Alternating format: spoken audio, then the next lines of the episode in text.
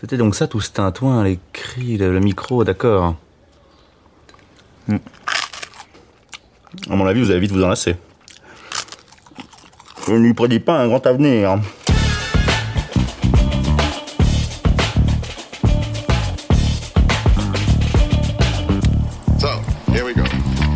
Salut tout le monde, je m'appelle Robin et je suis très heureux de vous accueillir euh, pour ce 21e épisode du Balado Une invention sans avenir, le podcast qui prend toujours trois mois de vacances, l'été deux pour les vacances et un pour laisser aux 90% de profs de l'équipe le temps de faire leur rentrée. Mais oui, bah oui. 21e épisode et premier de la saison 3 de Une invention sans avenir. Aujourd'hui, on parle de cinéma, de féminisme, de Barbie et bien plus encore. En compagnie d'une équipe de chroniqueuses qui font le buzz, à commencer par celle grâce à qui un tweet du podcast a été retweeté par un journaliste de valeur actuelle. en jeu vidéo, on dirait Achievement Unlocked. Alice. Salut tout le monde. Ouais, je suis trop contente de ce petit achievement. Trop contente qu'il ait eu que un like sur son tweet surtout. C'est clair. Le pire ratio. Également au micro, celle qui cet été a été invitée par France Culture et plagiée par France Inter. Elle parle du cinéma avec tout un tas de biais idéologiques. Clémentine est avec nous, salut. Salut. Et oui, alors semaine A, c'était France Culture. Je passe à France Culture et semaine B, je mets France Inter dans la sauce. Voilà. Le service public la déteste. Redécouvrez son secret. De retour pour la deuxième fois dans le podcast, celle qui participe aussi à l'esprit critique de Mediapart. Autant vous dire que si ça se trouve, elle a déjà vu Edoui Plenel. Salut Occitane. Salut. Et j'ai déjà vu Edoui Plenel. Ah, la classe. Il sait que j'existe. Waouh. Occitane, doctorante en études visuelles, également membre de la rédaction de la revue Débordement. Euh, En tant que personne concernée, euh, moi-même, je vais me permettre une question sensible. Elle avance cette thèse, Occitane? Pas du tout, elle recule. Elle recule, c'est bon. Même combat. Ok. Et enfin, vous le savez, évidemment, si on parle de Barbie, il faut qu'il y ait un Ken. Euh, Quelqu'un pour faire un peu de mansplaining aujourd'hui. Raph est avec nous. Salut Robin. Je dois toujours t'appeler Robin ou je, ou je suis obligé de dire Monsieur le directeur maintenant? Ah, monsieur le directeur, oui, ça c'est mon actu à moi. Je suis devenu directeur de la programmation de CISM, la radio Ouais, quand même. euh, Waouh. des étudiants et étudiantes de l'Université de Montréal. T'as pris du grade. Ouais, Je suis un peu intimidé, moi, j'avoue. D'où le fait que ma thèse non plus est pas super super rapide en ce moment, Occitane, si tu veux tout savoir. Moi, je l'ai dit, on va prendre euh, l'excuse, l'exemple du film Barbie pour parler de cinéma et de féminisme. Mais avant de parler du blockbuster de l'été, parlons un peu de nos étés. Puisqu'on débute la saison, vous étiez dans quoi cet été, Clémentine? Alors j'ai, j'ai, j'ai- je suis toujours dans le cinéma italien jusqu'à ma mort. Donc euh, non, mais euh, je, je- j'en ai parlé sur internet, mais je recommande un film qui s'appelle Un vrai crime d'amour de Luigi Comencini, qui est gratuit sur Arte. Voilà. Dépêchez-vous, parce que ça reste jamais gratuit toute la vie, ça, euh, Oui. sur Arte, donc euh, allez-y. Alice, ton été Ah, moi, j'ai regardé un peu après tout le monde euh, Succession. Et du coup, j'ai pu regarder tout d'un coup. Oh. J'ai bingé Ah oui. euh, comme jamais. Et c'est immédiatement rentré dans mon top 10. Et, euh, et pour faire le lien avec l'épisode, en fait, euh, je trouve que c'est, euh, il y a des choses qui sont assez féministes, notamment sur euh, la trajectoire de, du personnage qui s'appelle Shiv. Et euh, j'aime bien comment il montre comme les, les femmes ont peu d'options euh, dans le monde de l'entreprise et du pouvoir. Ouais, c'était, c'est vraiment une excellente série. Bon, on en reparlera sûrement dans le podcast un jour parce que euh, Clémentine a déjà parlé de Succession. Je pense qu'il y a- du monde euh, autour de cette série ici. Occitane, toi, cet été?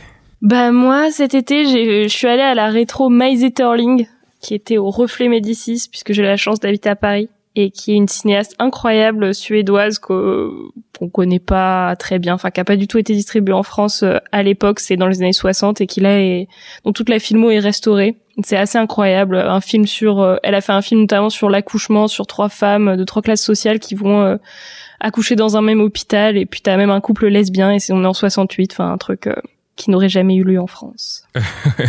Et un truc qui aura tout à fait sa place dans le podcast. Très bon conseil, donc. Tu reviendras nous en parler. Ouais, sur, le pitch, euh, ça fonctionne, ça fonctionne. Toi, Raph, cet été? Euh, moi, au début de l'été, j'ai fait le jeu vidéo qui s'appelle Immortality. Je le dis ici parce que euh, c'est un jeu très très cinématographique. On doit enquêter sur euh, la disparition d'une actrice à partir uniquement de rush qu'elle a tourné sur ses films. Euh, c'est brillant, c'est brillantissime et c'est gratuit si vous avez un compte Netflix. Vous pouvez directement télécharger l'app sur votre euh, portable pour y jouer euh, sur smartphone parce que c'est il y a très très peu de boutons, c'est vraiment très accessible. Et si vous aimez le cinéma, c'est génial. Voilà. Il n'y a pas que les Tortues Ninja comme bon jeu sur Netflix. Je vais aller, je vais aller jouer à ça. Il y en a au moins deux du coup. ouais. Ah, tiens, moi pour mon été, je vais vous parler de Netflix aussi. je me suis recommencé la série animée Batman de 1992, qui est sur oh. Netflix aussi. Vous savez, celle qui passait sur France 3 quand on était petits, euh, nous, parce qu'on est de la même génération, plus, de, plus ou moins. La musique de Danny Elfman, les décors euh, mi-art déco, mi-expressionniste, c'est vraiment cool. Et surtout, j'ai redécouvert, parce que ça, je m'en étais pas rendu compte quand j'étais petit, que la série est très taiseuse, il y a vraiment pas beaucoup de paroles, et euh, c'est assez agréable, en fait du point de vue sonore. La série est très lente et pas beaucoup de paroles. Puis ça, ça change pas mal. Moi qui regarde aussi beaucoup Pas de patrouille tout l'été, c'est vraiment pas le même rythme, en tout cas. On parle de Barbie, on parle de féminisme et de cinéma aujourd'hui. La première chronique est celle d'Alice qui, encore une fois, va planter le décor avec une question très générale, mais qui va faire, en fait, toute l'émission d'aujourd'hui. Alice, c'est quoi un film féministe Bah oui, on l'a lu partout, hein, Barbie, film féminisme. C'était vraiment euh, quasi unique angle d'analyse de ce film depuis sa sortie. Hein. Tous les titres de presse ont brodé autour du concept. Je vous dis quelques titres. Barbie, un film féministe, mais pas trop. Euh, Barbie propose un féminisme qui rassure mon vieil oncle réac. Oh. Film féministe ou co-marketing Féminisme grand public ou propagande commerciale? Le joujou féministe du géant Mattel euh, on pourrait presque faire le jeu euh, quel est le, journal de, qui a écrit chaque titre? Globalement, au vrac, hein, euh, Libé, l'Obs, Positif, etc. Alors spoil, pour tous ces articles, c'est tout ça à la fois. Hein. C'est toujours écrit comme euh, une mauvaise disserte de philo, le paradoxe, il y a des blagues misandres mais il y a des milliards, le film est porté par deux femmes mais il y a des produits dérivés, oh là là, quel objet de réflexion passionnant qui exprime toutes les contradictions de notre société, on vit vraiment dans une société, etc. Ah Alors j'avoue que euh, avant de lire tous ces articles, j'avais pas vraiment vu le problème. J'ai vu le film le jour de sa sortie, je suis sortie ravie, j'avais bien rigolé, et puis euh, évidemment que c'était un film féministe. Mais bon, vu qu'il faut expliquer, je vais essayer de vous dire pourquoi. Pour moi, ça fait aucun doute. Alors je pense que le féminisme, il n'est pas premièrement à chercher dans le fond du film, dans le message, dans la conclusion, mais d'abord dans la production et dans le projet lui-même. Euh, Barbie, c'est un film réalisé par une femme, Greta Gerwig, et coproduit par une autre, euh, Margot Robbie, qui est également l'actrice principale. Donc quand on cherche un peu, on se rend compte que c'est vraiment elles deux qui ont porté le film. Euh, il y a eu des années de projets qui pataugent. Ça a été d'abord lancé par Universal, après c'est Sony qui récupère les droits. Et puis finalement, c'est la société de production de Margot Robbie, qui s'appelle euh, Lucky Chap Entertainment, qui va convaincre Warner et Mattel de coproduire le film et d'embaucher Greta Gerwig. Il y a beaucoup de gens qui accusaient le film de consumérisme et qui arrêtaient pas de répéter le film de Mattel, le, le produit de Mattel, etc. C'est quand même un peu plus compliqué que ça c'est hyper compliqué de trouver qui a mis combien dans les 100 millions de budget. Euh, j'ai vraiment essayé de chercher et je me demande si c'est pas euh, des infos qui sont secrètes parce que j'ai pas trouvé de détails du tout. Euh, on trouve toujours, voilà, les, deux ont amené leur part, une coproduction, ils ont signé ensemble, mais je sais pas exactement combien. mais Margot Robbie, elle raconte dans différents médias la réunion où elle a convaincu tout le monde en leur promettant un peu au bluff que le film ferait un milliard. Euh, sachant que c'est fait là maintenant. Hein. le film a, largement dépassé le milliard. Ah ouais. je pense que ça n'a pas dû être facile. Hein. Et même si on, peut lire sur Wikipédia que Greta Gerwig et son co-scénariste euh, Noah Baumbach ont eu une liberté totale, je trouve qu'on ressent quand même en voyant le film que chaque scène a dû être une négociation. Parce que c'est tout le temps un peu sur le fil. Et euh, on en a aussi beaucoup parlé, la fin un peu molle, on va réintégrer les Ken, les hommes ont le droit d'exister, etc. Ça a un hmm. peu l'air d'un compromis. Euh, et, d'ailleurs, Margot Robbie, elle a raconté que quand elle a lu la première fois la proposition de scénario de Gerwig, elle a dit ah, c'est tellement bon, quel dommage qu'il ne verra jamais la lumière du jour, ils nous laisseront jamais faire ce film. Donc, ça, casse un peu l'idée de la liberté totale du film. Ouais, c'est pas faux. Sauf que euh, bah, Robbie a dû mettre un paquet d'argent et que euh, l'argent, bah, c'est du pouvoir. Alors, j'ai lu un article du Monde qui était vachement bien, qui s'appelle Margot Robbie, femme de pouvoir à Hollywood et Barbie post-MeToo à l'écran. C'est un, journaliste qui s'appelle Clément Guis qui explique que depuis MeToo, de plus en plus euh, d'actrices ont lancé leur société de production euh, pour reprendre le pouvoir. Dans le genre, si les producteurs sont des violeurs ou si au minimum c'est des vieux gars sexistes, bah, il faut produire soi-même ses films. Et du coup, il y a de plus en plus d'exemples de ça. Charlize Theron, Nathalie Portman, Sandra Bullock ou Drew Barrymore. Et Selena Gomez aussi qui produit des séries comme 13 Reasons Why. Et euh, bah, le discours derrière, c'est et si on faisait des films qui donneraient envie aux actrices de jouer dedans? Hmm.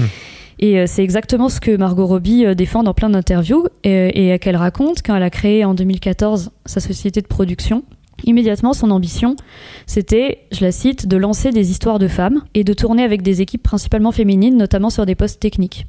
Et elle raconte qu'après avoir fait le loup de Wall Street, elle a eu peur d'être à vie cette jeune fille blonde, mince, malmenée par les hommes, euh, la fille abandonnée, etc. Et qu'elle a complètement arrêté euh, d'accepter des propositions comme ça après. Bon, elle a quand même fait Babylone. Euh, d'ailleurs, il y a une blague un peu sur ça dans Barbie. Je sais pas si vous vous rappelez la blague un peu méta, note de la ah réalisatrice. Margot Robbie est pas tout à fait la meilleure personne pour incarner ça quand il y a un peu une remise en question des canons de beauté.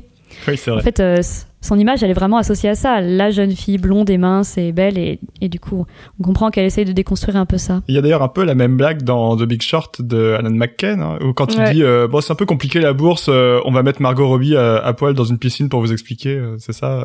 Ouais, c'est vrai. Elle joue sur son image. D'ailleurs, c'est assez drôle parce que du coup, elle explique super bien. C'est elle qui explique tout le mm. tout le fonctionnement du truc hyper compliqué. Donc Barbie, je pense que c'est un peu l'achèvement de ce projet. Et elles ont pu quand même y mettre une partie des choses qui leur tenaient à cœur. Et donc la deuxième chose qui m'a semblé profondément féministe dans le film, c'est, je vais, je vais cracher le mot, hein, je sais qu'il est à la mode, hein, un certain female gaze. Mais dans le seul sens qui me paraît pertinent et que je vais expliciter. Euh, je trouve que le film nous propose de rire et de ressentir des émotions à partir d'expériences de femmes. Qu'il nous montre des petits moments qu'on a toutes vécus, nous fait entendre des phrases qu'on a toutes entendues, que le film nous fait en quelque sorte des clins d'œil. Et c'est quand même assez rare. Et c'est une des choses qui m'avait marqué quand on avait fait l'expérience Un mois sans homme avec le podcast. Alors, je sais pas si vous avez suivi, euh, c'est quand même un vieil épisode de notre podcast, mais on s'était euh, lancé le défi de passer un mois en ne regardant que des films qui n'ont pas été réalisés par des hommes cis. Et, euh, et c'est un truc qui m'avait marqué quand même dans pas mal de films. Il y avait des détails du quotidien où je m'étais dit qu'un homme aurait jamais pensé à les filmer de cette façon-là ou même à les filmer tout court et que ces détails créent une sorte d'identification assez forte avec les personnages et euh, un lien avec la réalisatrice. Et je trouve qu'on retrouve ça dans Barbie et que l'humour repose souvent dessus. Je vais vous donner quelques exemples, peut-être il y en a d'autres qui, qui vous viendront, mais bah, par exemple la blague de toute fin du film. On spoil, hein, euh, Barbie On spoil. Spoiler une blague. ouais. Bah, quand euh, Sacha et sa mère encouragent Barbie dans la voiture en lui disant tu vas y arriver, on croit en toi et, et on est à peu près sûr qu'elle va à un entretien d'embauche. Mais en fait, elle va à un rendez-vous gynéco bah, je sais pas si euh, un mec aurait eu l'idée, il y a quand même un truc, euh, la, la, peur qu'on peut avoir avant d'aller à un rendez-vous gynéco, c'est un truc un peu particulier. Ou alors la scène où Barbie, elle reproche au responsable de Mattel d'être en non-mixité masculine.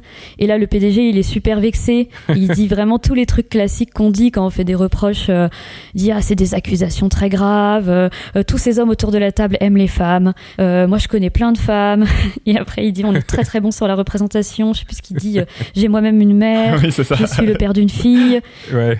J'ai une tante qui est une femme. Enfin, tous ces trucs-là. Euh, il y a aussi le, le, spot de pub là pour Barbie Dépression à un moment qui dit euh, voilà Barbie Dépression qui scrolle Instagram toute la journée, qui revoit pour la dixième fois la version BBC d'Orgueil et Préjugés. Ça aussi c'est un truc euh, assez typique quoi. En fait, on se reconnaît dans le fait de devoir changer de tenue tous les jours, dans les Girls' Night, dans toutes les injonctions qui sont listées par Gloria à un moment dans le film. Et on rit des caricatures de mansplaining, les mecs qui exposent leur petit micro savoir technique, qui donnent des conseils pour placer leur argent. C'est un peu des clins d'œil en fait avec les spectatrices. Et du coup, bah, j'ai ri euh, plus librement et plus joyeusement, sans avoir l'impression de faire des concessions. Et euh, comme on nous apprend depuis toute petite, quand on est une femme, à rire à des blagues misogynes et sexistes et à accepter que c'est le point de vue dominant qui décide de ce qui est drôle, bah pour une fois, c'est pas le cas. Et euh, cette expérience du rire sans concession, je pense que c'est une expérience féministe. Alors qu'effectivement, le discours ne l'est pas forcément. Et en tout cas, ça va pas très loin.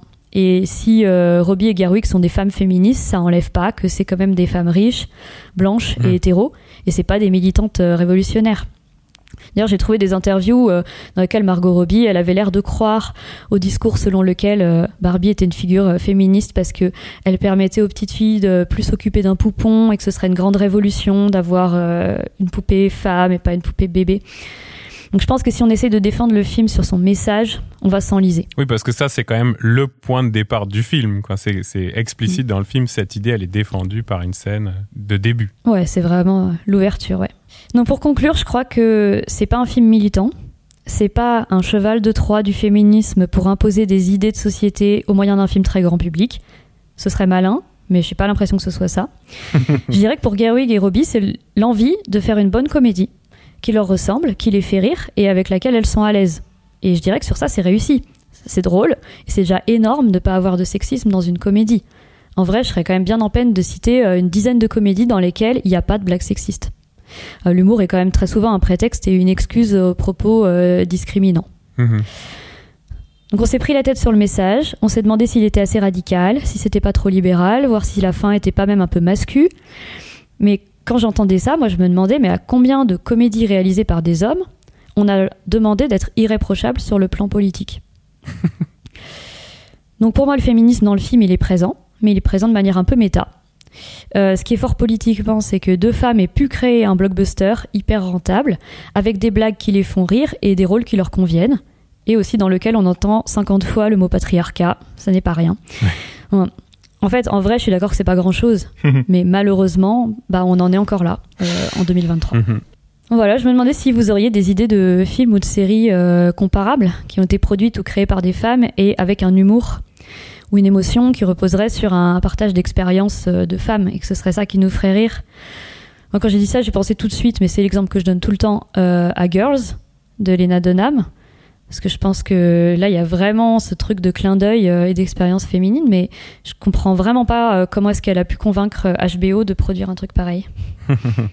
Moi, la, première qui me vient en tête, peut-être, alors on est loin de la comédie par contre, je l'ai pas encore vue, mais je suis à peu près sûr de moi. C'est quand même Anatomie d'une chute, la grande réussite française ah, du bah moment là. C'est c'était l'éléphant dans la pièce, il fallait qu'on le fasse sortir. Là. Bah oui, puis la productrice, euh, la productrice Marie-Ange Luciani, fait que c'est pas mal un tandem féminin qui est derrière. Euh. Avec la même structure que Barbie d'ailleurs, euh, c'est-à-dire un film réalisé par une femme, produit par une femme, mais coécrit avec son conjoint quand même. c'est vrai. Pour peut-être rassurer, je ne sais qui dans la production, je sais pas. ouais, c'était l'exemple facile. Désolé, j'ai commencé par ça. Vous en avez d'autres en tête? Alors moi, j'ai pas vu cette série, mais est-ce que Fleabag, euh, ça rentrerait pas dans... Ah, j'ai pas vu. J'ai pas vu non plus. Merde, personne n'a vu Fleabag, on est vraiment bah, des mauvais cinéphiles parce qu'il paraît que c'est génial, mais...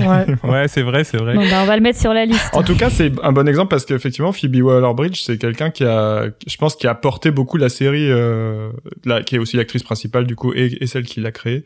Et euh, il me semble que ouais, ouais, euh, elle a eu un rôle vraiment moteur là-dessus. Ouais, bah dans la même veine que Girls, puis que Fleabag, je pense à Crazy Ex-Girlfriend, la série de de Rachel Bloom, qui est aussi là pour le coup dans la comédie très méta, très féministe. Euh, c'est vrai complètement. Je conseille ça aussi. J'avais pas pensé, mais complètement. Il y a la série euh, Bad Sisters aussi. Je sais pas si vous l'avez regardé. Je sais plus sur quelle plateforme c'était, mais c'était euh, un remake de la série Clan, qui est une série flamande où en fait c'est alors les deux showrunners sont des femmes à chaque fois et c'est sur quatre sœurs qui décident d'assassiner le mari abusif de la cinquième sœur et euh, où en fait toute la série c'est un genre de enfin c'est une comédie et où en fait c'est un genre de retour en arrière sur la vie du frère à chaque fois euh, qu'est-ce qu'il fait pour rabaisser sa sœur. Enfin il fait jamais rien de pénalement répréhensible mais en fait il la détruit à petit feu.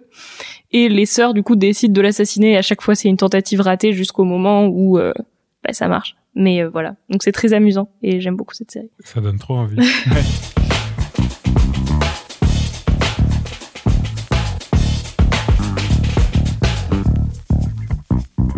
On va pas rentrer dans la discussion, on va rester sur ces exemples et, comparatifs parce que toutes les chroniques du jour sont consacrées à Barbie, fait qu'on aura peut-être une discussion à la fin. Un débat, un débat. un débat, un clash. On va voir si ça clash aujourd'hui sur Barbie.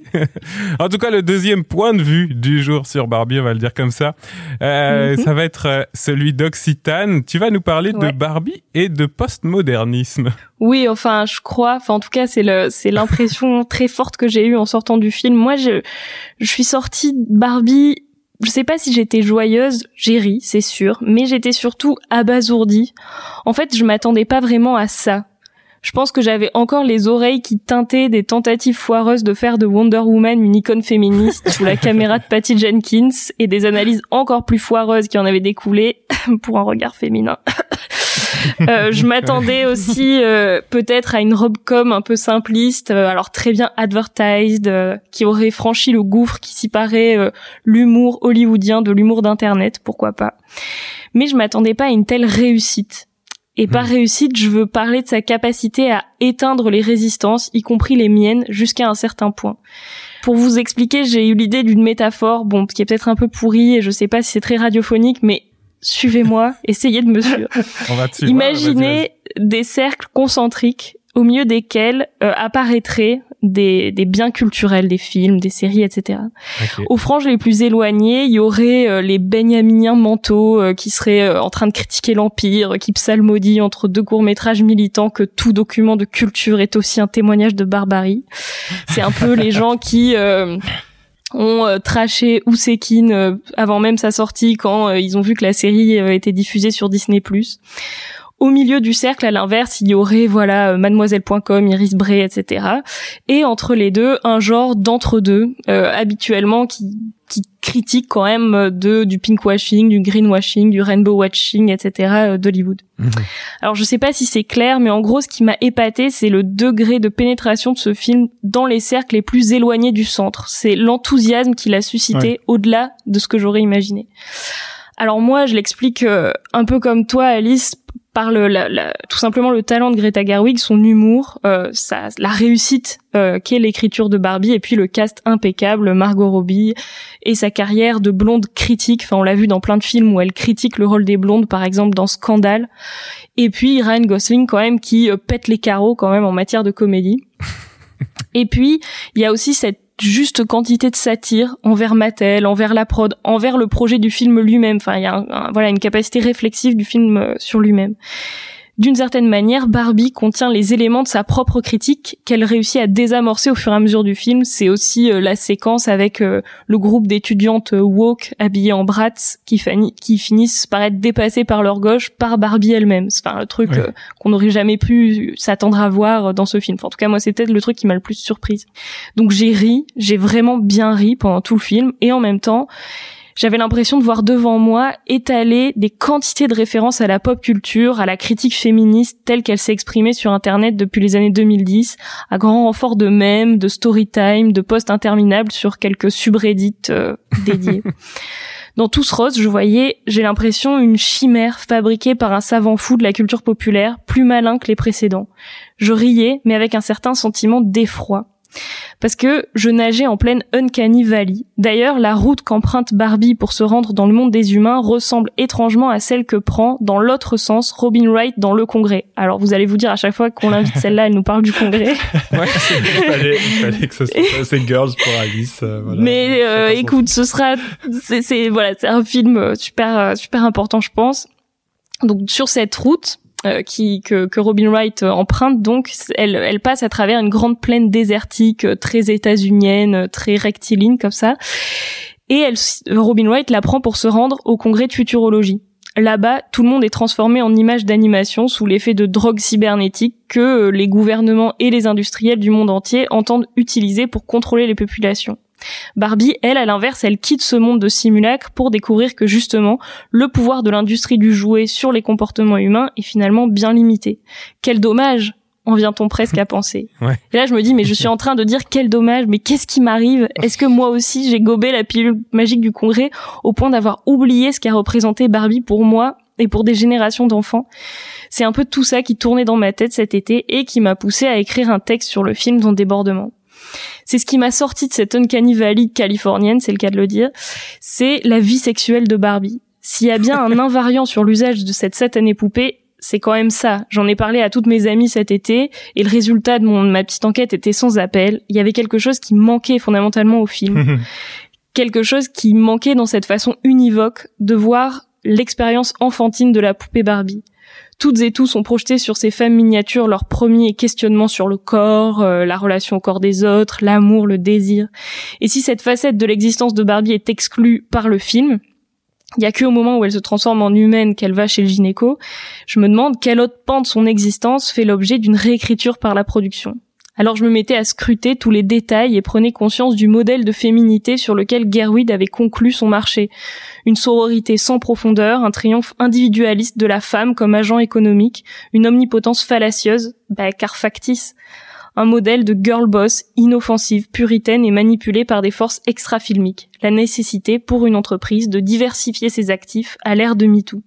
Après mes cercles concentriques foireux, je voudrais vous parler de, de plutôt d'un autre truc, d'un millefeuille. Enfin, pour moi, c'est un peu comme ça aussi que j'ai compris le film. C'est un, un millefeuille postmoderne qui est fait d'implications politiques qui me paraissent enfin qui me paraît dans sa complexité sans précédent.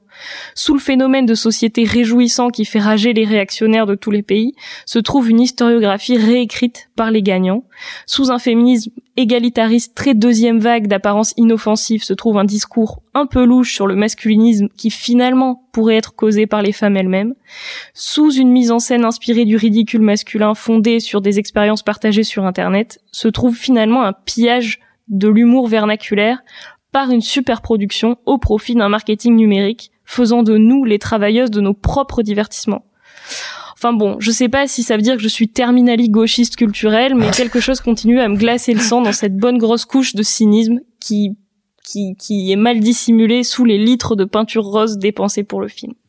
Je sais pas si vous êtes déjà inconciliable, euh, si vous êtes déjà euh, pas d'accord ou pas, mais en tout cas, on a creusé un, un, autre endroit. Alice, tu veux peut-être commencer Non, mais en fait, euh, si, je suis complètement d'accord, mais c'est juste qu'on n'est pas, on n'est pas sur le même sur le même plan. En fait, évidemment, je suis d'accord que au niveau politique, euh, il y a mille choses à dire et il y a mille choses à critiquer. Ouais. Euh, c'est juste que je, je, ne me serais jamais attendue à avoir quelque chose de réellement politiquement intéressant et réellement féministe dans un blockbuster de l'été. Mm. Donc, donc, je préférais me concentrer sur ce qu'il y a de nouveau dans le projet. Mais c'est pour ça que je dis, évidemment, si on commence à regarder ce que ça veut vraiment dire, euh, on va pas pouvoir défendre le film. Non, c'est ça. Puis l'étonnement, il est, il est commun à votre deux chroniques de dire ah ouais, on a aimé, on a vraiment aimé, ah oui, ça, et on n'était pas le genre de public qui allait vraiment aimer peut-être ce film. Euh, je me posais une question. Tu parlais de de postmodernisme et puis justement de l'ensemble de références justement euh, qu'il y en avait un peu pour tout le monde. Est-ce que c'est pas quand même ça un peu un effet classique de la comédie hollywoodienne euh, actuelle, contemporaine. Enfin, je veux dire, je vous ai souvent parlé de Jumanji 2 et 3 dans ce podcast. Il va falloir qu'on diversifie nos références. Voilà. Moi, aujourd'hui, c'est Jumanji. On la prochaine fois. On fera mon marronnier. Mais, tu bon exemple de, OK, une série avec multiples références méta à d'anciens films, à des jeux vidéo, à des blagues, à des mèmes, etc.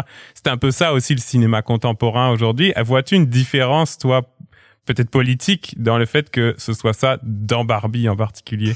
Bah, c'est ça que j'essayais de dire un peu à travers cette idée que on a l'impression d'avoir travaillé pour produire ce film en quelque sorte. Enfin après c'est toujours comme ça, un bien culturel, il se nourrit toujours de de de, bah, de son époque, euh, de, de formes d'humour euh, qui qui émergent un petit peu comme ça euh, dans la culture populaire sans qu'on sache vraiment d'où elles viennent. Mais j'ai l'impression que là Barbie se trouve, enfin on va dire à l'embouchure d'un phénomène plus vaste qui a commencé par euh, des blagues sur internet, des mèmes qui sont lentement imposés et puis qui ensuite sont passés dans le monde du stand-up et puis qui ensuite sont récoltés pour en faire un film dont on dont on a un plaisir, enfin à propos duquel on a un plaisir de reconnaissance, de reconnaître des blagues qu'on connaît déjà, etc. Mais en même temps, qui de ce fait euh, les les transforme ou les canonise en quelque sorte ou les transforme en quelque chose d'officiel, quoi. Du coup, ça devient, euh, par exemple là euh, dans les rues, je sais pas si vous avez vu cette campagne de pub Lacoste. Non. Où tous les tous les, enfin il y a plein de photos de mecs alors mises côte à côte, c'est pour l'anniversaire de Lacoste, je crois que c'est les les genre les 100 ans ou un truc comme ça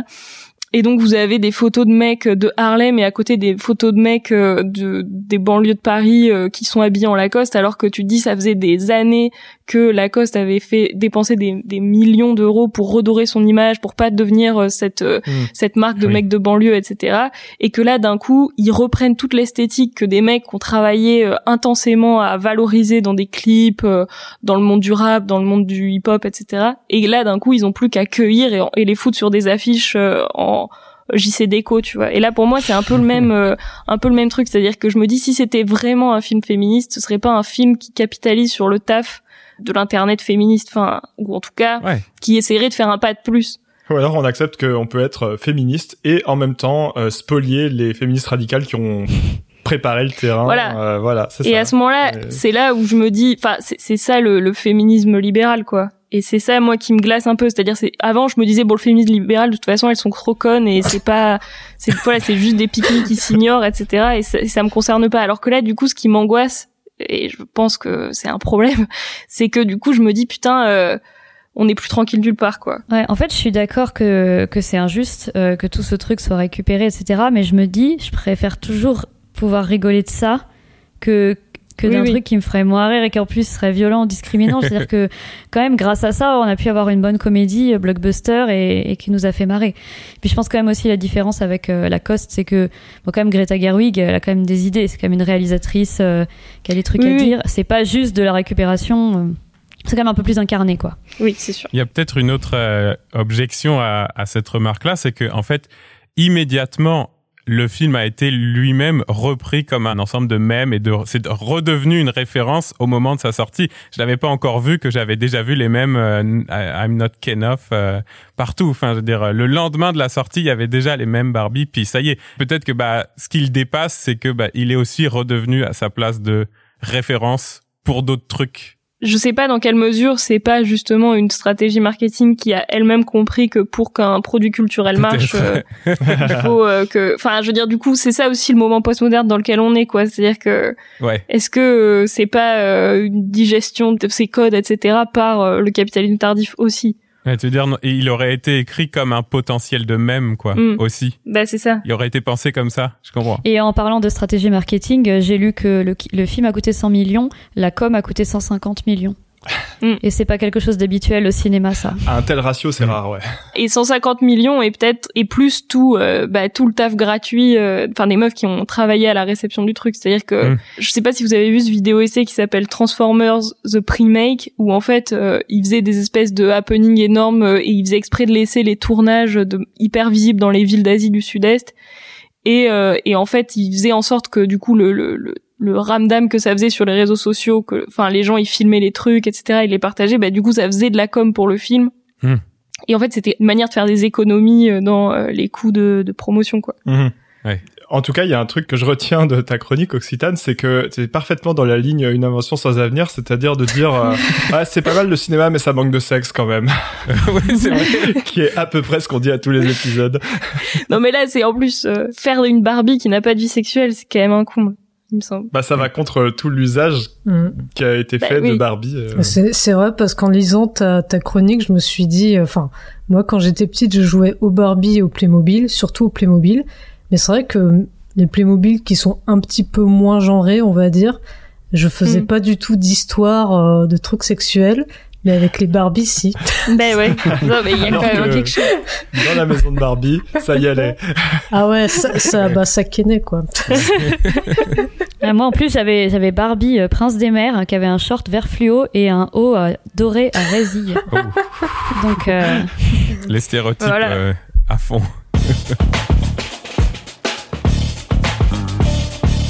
Qui dit saison 3 dit on n'abandonne pas pour autant les bonnes habitudes, c'est l'heure du jeu.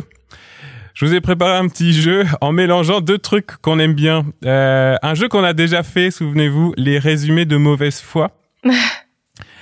que j'ai mélangé avec un truc que vous connaissez probablement, qui est ces titres de journaux sexistes qui prennent la forme une femme. Vous voyez, donc une Oui. femme est nommée à la tête de telle institution, une femme bat le record du monde de je sais pas quoi. Donc les femmes ont jamais le droit d'avoir un prénom ou un nom dans les dans les titres de journaux. Une femme fait un milliard quatre de recettes avec un film, par exemple. Exactement, c'est ça. Donc je vous ai fait des résumés de films très très vagues avec beaucoup de mauvaise foi et euh, je les ai fait exprès très vagues. Ça ressemble presque plus à des tropes euh, de stéréotypes de genre au cinéma qu'à des résumés. Vous allez voir, ça dépend desquels.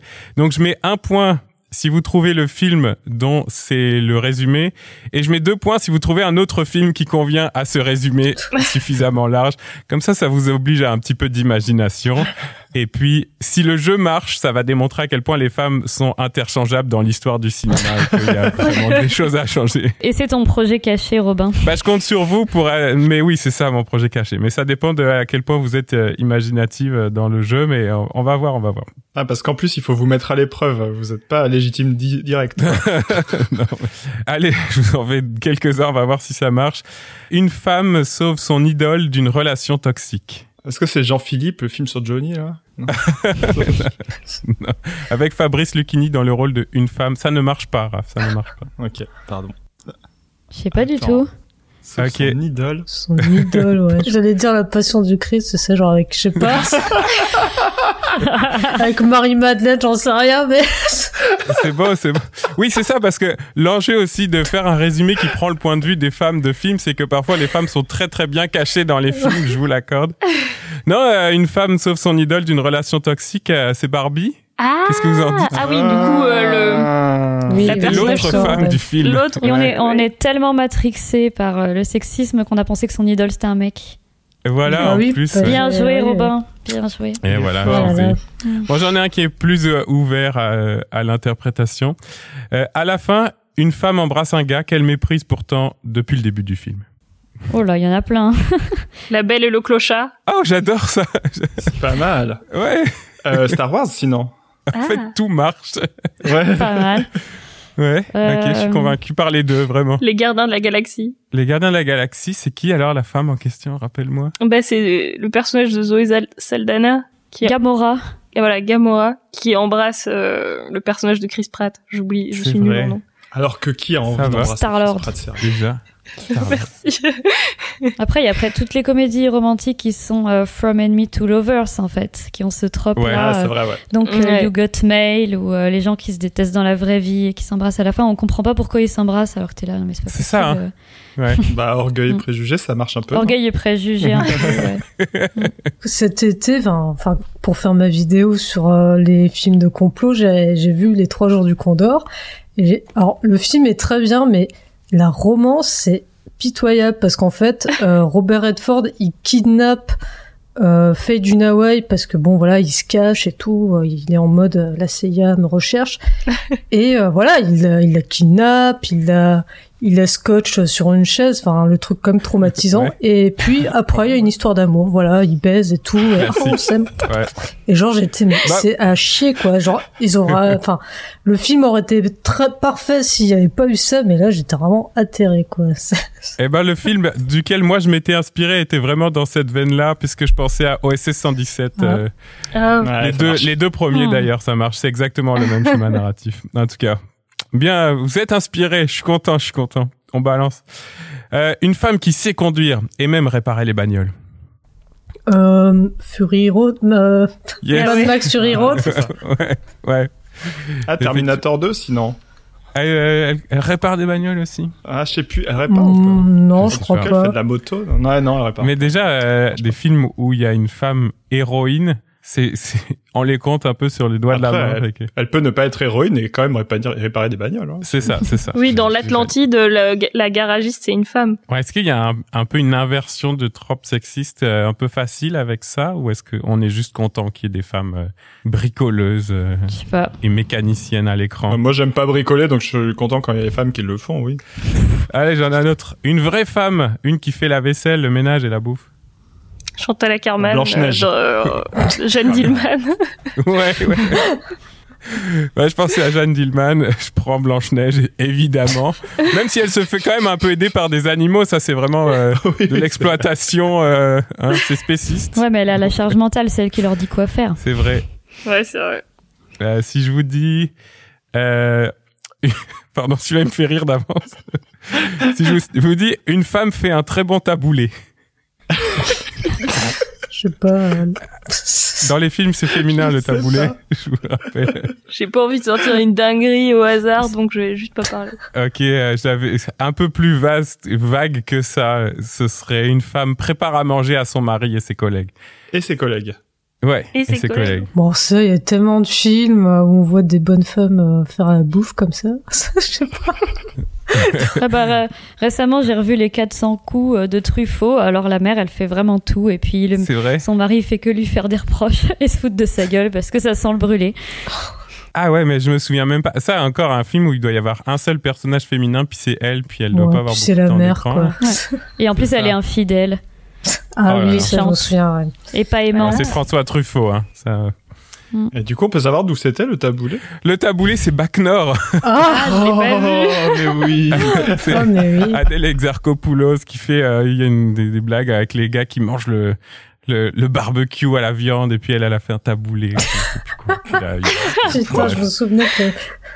Ah ouais, ouais. Ouais, je l'ai sais pas vu, donc. C'est euh, la meilleure scène. Meilleure scène de Bac Nord, la scène du barbecue. La seule qui est pas trop raciste. ah, mais elle est sexiste, Ouais. donc de bol. Ouais, Ouais, c'est ça, c'est ça. En plus, elle est enceinte, je pense, à ce moment-là. Donc, oui, non oui, c'est seulement elle... Non, mais pauvre Adèle Exarchopoulos, qu'est-ce qu'elle est foutre là-dedans. Je sais pas, ouais, mauvaise idée. On va pas la plaindre non plus, Adèle Deso, mais pas Deso. Euh, allez, euh, une femme? Non, pas de femme dans ce film. Alors là, allez-y. 12 12 hommes en hommes en colère. Pas mal. C'est le plus Il y en a en masse. Hein. Dans la corde, est-ce qu'il y, a- il y a une femme dans la corde? Ouais, pas Ah, sûr. Je ouais. sais pas. Ouais, je pense pas Euh, non plus. Les chants de mandrin. Non, il y a une femme. Euh, Le cuirassé Potemkin, il y a pas de femme, je crois. Ah si, si. Ah, si, Sur les escaliers. euh, Ah oui, les escaliers. la meuf euh, qui lâche son bébé d'ailleurs. Ouais, c'est ça. Il y a une mauvaise mère qui pleure. Là, là tout est. Ah oui, est gros plan et tout. Dans hein. euh, Beau travail de Claire Denis. Beau travail de Claire Denis, effectivement, que Raph cite souvent. C'est vrai. Dans, Ouais. dans des mineurs, alors je l'ai pas vu, mais bon, je sais pas, c'est Ah ouais. film avec des bonhommes. C'est filmé par une femme, ça, avec ça excuse. Expandables 4 là qui sont. Ouais. Et y a pas justement un peu la volonté d'avoir une ou deux femmes badass maintenant dans Expandables Ouais, si, pas. peut-être. Je sais pas. Peut-être que dans les premiers, c'était moins le cas. Ouais, écoutez, Ouais, oui, je- moi je j'irais aussi sur le premier. Bon, j'ai pas évidemment la liste complète de tous les films qui ne contiennent aucun personnage féminin, mais euh, juste en, en recherchant, j'ai trouvé euh, une liste euh, sur senscritique.com de qui recense un peu les films sans femmes. euh. On les adore. on va mettre le bénéfice du doute sur le fait que cette liste est faite pour dénoncer le fait qu'il y a trop de films classiques qui ont pas de personnages féminins intéressants. Mais Ah, c'est pas une liste pour conseiller des films à ceux qui aiment vraiment pas les femmes. Bah, si vous êtes un gros mascu, vous pouvez aller voir cette liste. Et puis voilà, vous serez pas dérangé par des personnages féminins trop woke, euh, on en a marre. Mais euh, le premier de cette liste, c'est The Thing de John Carpenter. Ah oui. Ah oui. Qui, est Ça un de mes films préférés. Bah voilà. Mm. Voilà, comme quoi. On a tous nos paradoxes, Alice. Mm. Société.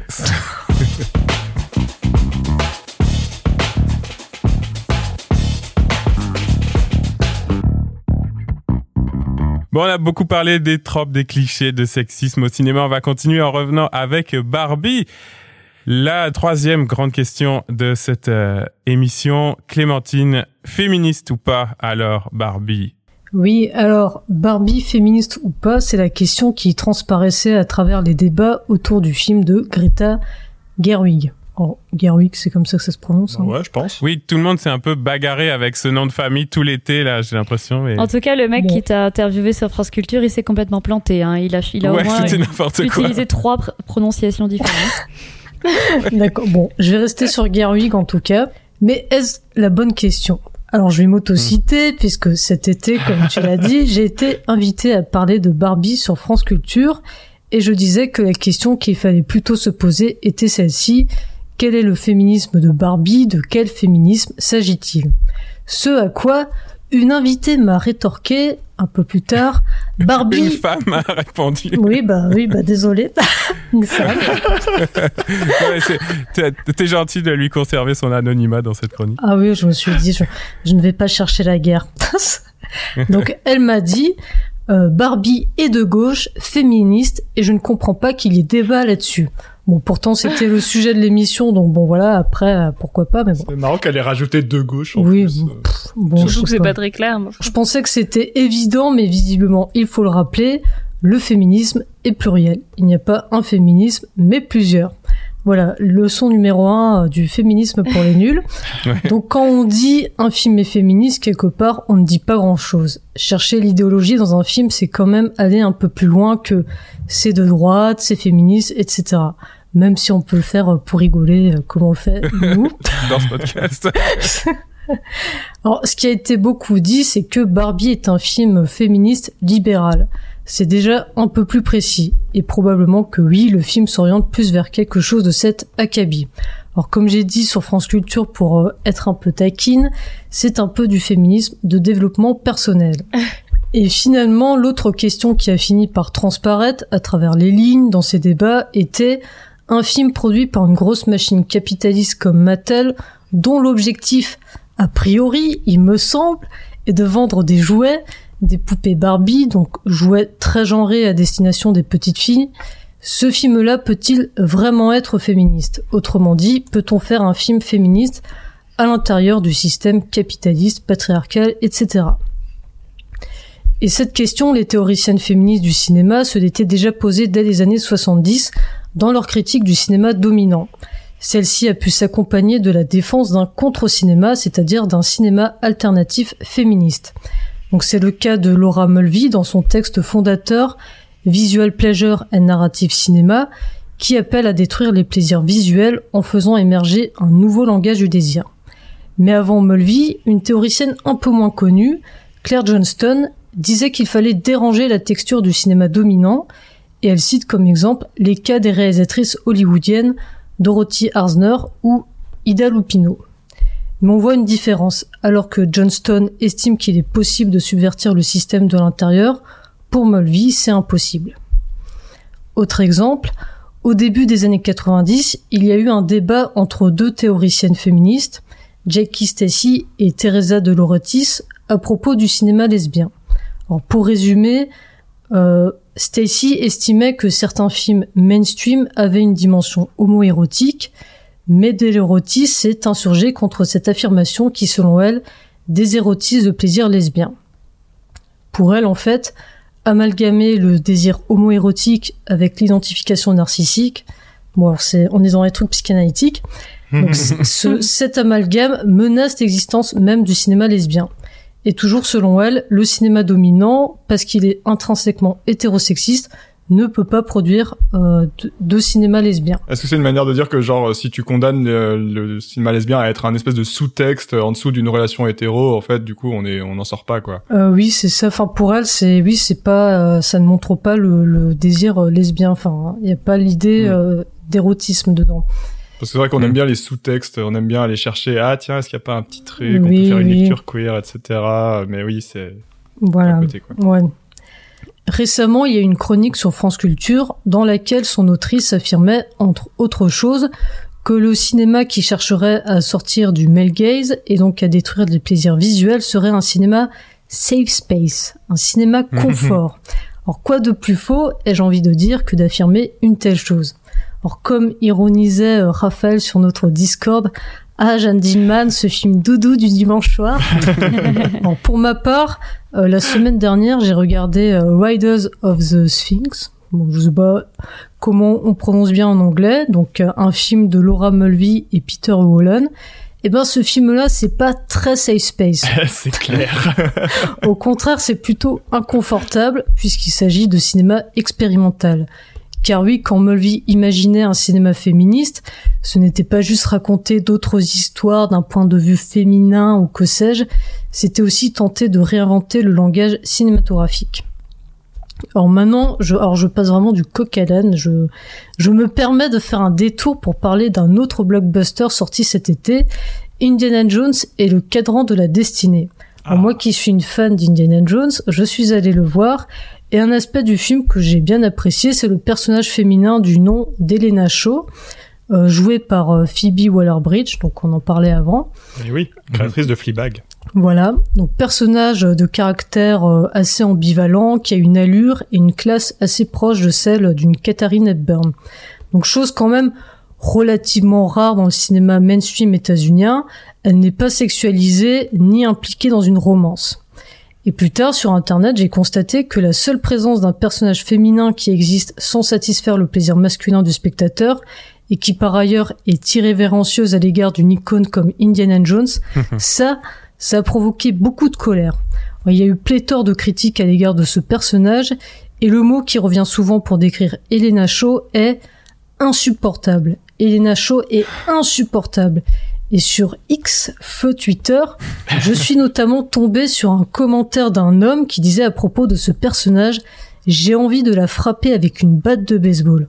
Vraiment, je tombais des nues, quoi. J'étais là, mais Enfin, parce que ça ne m'avait même pas traversé l'esprit que ce personnage puisse poser problème. Ouais, moi aussi, je l'ai trouvé super. Ouais, pareil que toi, je suis hyper euh, étonnée. Enfin, j'ai adoré le personnage aussi. Et... Bah, il y a pas mal de vidéos sur YouTube, des vidéos en, en anglais. Euh, voilà, euh, elle a elle détruit le film. Quel est le problème avec ce personnage? Enfin, vraiment, il y a pas mal de trucs. Mais de toute façon, il leur faut pas grand chose. Hein. Je veux dire, dès qu'il y a une femme, voilà. elle est insupportable. Je veux dire, ça pourrait être une femme moins moins forte et ce mm. serait aussi le cas. Donc, on peut se poser la question où est le safe space? Le safe space n'est-il pas justement le cinéma qui objectifie les femmes? Pour les plus fragiles, Barbie, Indiana Jones et le cadran de la destinée, qui ne sont pourtant pas des films d'une grande radicalité esthétique et politique, ces films-là les faisaient déjà sortir de leur safe space à eux. Hmm. Donc pour en revenir à la question initiale, Barbie, féministe ou pas, pour les plus fragiles, c'était déjà trop, trop féministe. Alors je vais pas finir ma chronique sur une phrase qui claque, mais juste sur un constat. Entre les personnes horrifiées par Barbie car soi-disant trop woke, trop féministe, et les féministes qui discutent de savoir si le film est vraiment féministe, entre les 30 ans de théorie féministe du cinéma qui ont été très influents et les personnes qui dans la sphère médiatique en sont encore à juste parler de male gaze pour en plus se dénigrer, le fossé est incommensurable Et je, veux juste finir là-dessus sur cette espèce de dépit que j'ai, où je me dis putain, on n'est pas sorti de l'auberge. Voilà. Moi, ce qui me pose question là-dedans, c'est que j'ai quand même l'impression que justement des gens comme Greta Gerwig ont quand même pas mal en tête euh, la théorie féministe du cinéma, des films importants aussi, des films féministes importants de l'histoire du cinéma états-unien euh, ce que tu dis, c'est plutôt du côté de la réception et de la critique que c'est un peu. Euh, oui, ben en France euh, en particulier. En fait, moi, avant de découvrir le texte de Mulvey, voilà, je connaissais donc ce terme de male tout le monde en parlait. J'étais un peu sidéré en découvrant le texte de voir qu'en fait le terme il apparaît une ou deux fois et finalement le comment dire le texte est beaucoup plus enfin c'est pas juste enfin le male gaze est comme réduit juste à ah on filme une paire de seins euh, mmh. enfin des fesses. Enfin c'est juste il y a juste cette idée que ce serait filmé euh, des parties euh, du corps féminin alors qu'il y a comme l'idée aussi de voilà le, système hollywoodien c'est beaucoup plus large. C'est aussi le spectateur dans la salle c'est toute l'industrie hollywoodienne qui est basée sur un un langage patriarcal en fait d'une certaine manière. Enfin et en France on parle que du male gaze alors qu'il y a eu beaucoup plus de choses après qui sont venus euh, remettre en question et finalement affiner euh, ce concept. Et en France, en fait, là, en 2023, on a déjà 30-40 ans de retard. on découvre ce concept, on est là juste à le critiquer, à dire non, mais c'est, il n'y a, ça n'a aucune euh, substance, machin, ça n'a aucun intérêt d'utiliser ça. Et enfin voilà, je veux dire, il y a vraiment un retard, quoi. Enfin, je sais pas si vous êtes d'accord avec moi, mais on a opposé euh, l'idée du female gaze que moi me convainc pas vraiment. Mais et voilà, et il n'y a que ça en fait qui existe médiatiquement, male gaze, female hmm. gaze et rien d'autre. Voilà. Ouais. Et en plus pour en parler de manière un peu euh, un peu réac quoi, du genre euh, voilà, oh, la, oh, la critique féministe, ça n'a aucun intérêt, c'est de la cancel culture, etc., etc. Après, moi, j'ai quand même l'impression que le, le problème, enfin, c'est qu'aussi en France, on fait comme si on le découvrait maintenant, et comme si la seule réponse à apporter, c'était le female gaze euh, un peu teuteux. Euh, euh, voilà, j'ai cité l'autrice, on va pas, on va pas revenir là-dessus, mais alors que dans les années 90, il y avait vraiment toute une portion des études cinématographiques féministes, enfin qui essayaient d'apporter un contre-regard féministe et notamment, euh, enfin à le faire en France, quoi, avec une, quand même un apport euh, du féminisme matérialiste, du, du marxisme, etc.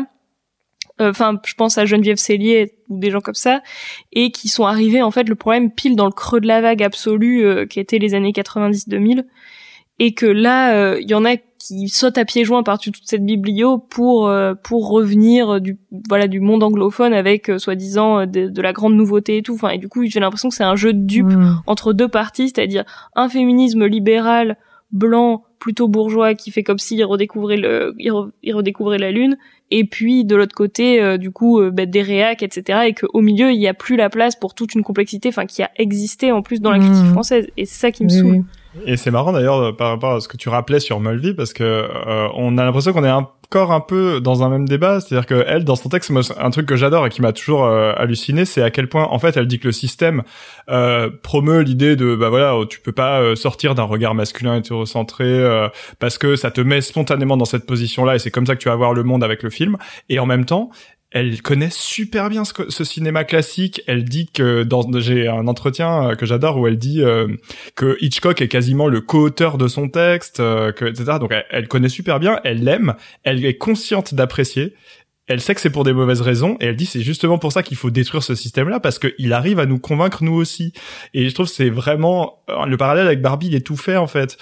c'est un film qui parce qu'il a tous les attraits du cinéma classique de notre époque on va dire euh, arrive à nous convaincre, arrive à nous plaire, alors que évidemment on n'est pas raccord avec le discours euh, un peu libéral, un peu euh, méritocrate de ce féminisme-là. Mais à la limite, ce qui nous manque aujourd'hui, c'est qu'on n'a pas la radicalité d'un cinéma vraiment expérimental à la Mulvey et Volen ou des trucs comme ça, qui irait vraiment faire une existence, avoir une existence effective aujourd'hui. C'est vrai que c'est un, courant qui a pas mal perdu de son activité, quoi. Oui, euh, pour revenir justement à Barbie, puisque tu fais le, tu fais le pont là, au niveau, à la fois, comme tu disais, euh, Clémentine, il y a cette idée d'un espace euh, non sécuritaire pour les ben, pour des hommes là mettons qui sont un peu sentis fragiles en regardant Barbie et puis l'idée que on fait pas de cinéma vraiment féministe avec les codes habituels du cinéma hollywoodien, donc euh, il faut faire, il faut réinventer le langage cinématographique de manière plus radicale. Oui, bah le truc c'est que voilà, moi Barbie j'ai beaucoup apprécié, mais politiquement ça me, oui c'est vrai que c'est pas un film qui me convient, j'ai pas, j'ai pas comme ça eu une espèce de plaisir euh, politique on va dire devant le film. Euh, Alice parlait de la fin où voilà elle va chez le gynéco et euh, et que voilà, ça nous rappelle notre condition. Mais moi, personnellement, cette fin, elle m'a, enfin, je la trouve, euh... je sais pas, elle me met presque mal à l'aise parce que c'est vraiment, ah voilà, ça devient une femme et le premier truc, euh, enfin une femme en chair et le premier truc qu'elle va faire, c'est euh, c'est de se faire euh, voilà enfin c'est le vagin quoi enfin il y a ce truc un peu mm. où on te, on te rappelle les organes génitaux enfin je sais pas si moi ça me met un peu mal à l'aise mais du coup j'étais un peu euh, voilà. Mais bon, après, c'est peut-être juste moi, je sais pas. Alice, est-ce que tu veux prolonger là-dessus ou...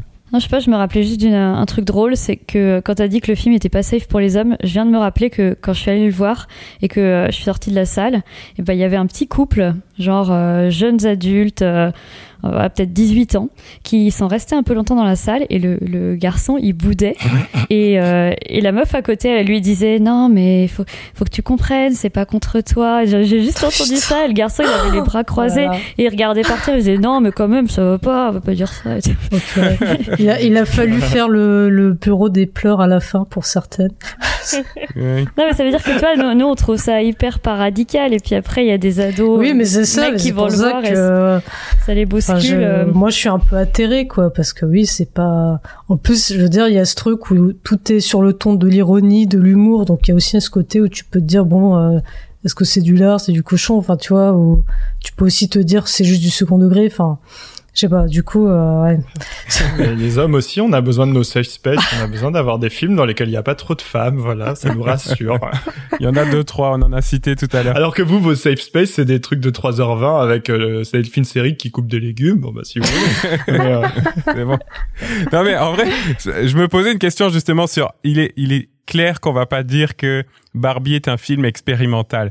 Ma question était plutôt, est-ce que c'est pas pour une fois une comédie euh, très grand public, le blockbuster de l'été, avec un type de référence et d'esthétique qui est pas habituel pour ce cinéma-là euh, et qui est super habituel pour nous? Je dis nous, peut-être le, le, podcast là, on s'entend que ça cite beaucoup Jacques Demy, ça cite beaucoup Michael Powell, Emmerich Pressburger, la comédie musicale et que ça, esthétiquement, ça c'est un peu insécurisant, j'ai l'impression, pour pas mal hmm. de monde qui se définit comme un homme qui va au hmm. cinéma. Donc, ce que je dis, je dis pas que c'est un film expérimental, mais j'ai l'impression quand même il se joue des choses politiques sur ces choix esthétiques qui sont forts dans le film. Je surinterprète probablement beaucoup, mais il y a quelque chose pour moi euh, quand même à ce niveau-là de toute façon, euh, on surinterprète tout. On est en train de vraiment disséquer euh, un film qui avait peut-être pas toutes ses prétentions, mais c'est clair que le film est très camp. On avait déjà utilisé ce terme-là. Euh, il y, a, y, a, quand même une esthétique qui qui est pas dans les canons du blockbuster. Et euh, effectivement, ça pose aussi des problèmes de réception euh, dans le sens où euh, moi j'ai des collègues qui ont envie de travailler dessus Mhm. parce que euh, j'ai notamment une collègue qui a qui a demandé à ses élèves c'était quoi l'événement le plus important de l'été? Et qu'il y a une, une majorité d'élèves filles qui ont dit c'est Barbie. Ouais. Et, euh, et en même temps, ça pose souci parce que les garçons, ils ont pas du tout envie de travailler dessus et ça crée une espèce de, de clivage chez les ados. Et puisque tu parles de Kemp, on peut peut-être quand même en, en passant mentionner le fait que c'est un concept qui normalement est associé quand même à des communautés de réception qui sont plutôt queer Mm. et que sur ce point-là, Barbie est peut-être aussi le mauvais élève. Hein. Ça, ça a complètement euh, hétéronormalisé le Kemp. Mm. On n'a- on n'a jamais le mot euh, lesbien qui est, qui est prononcé alors que clairement il y a des personnages qui sont définis un petit peu comme tels. Il y a des, il y a des, enfin voilà, ouais, il y a des trucs qui me gênent moi là-dessus aussi. Mais bon.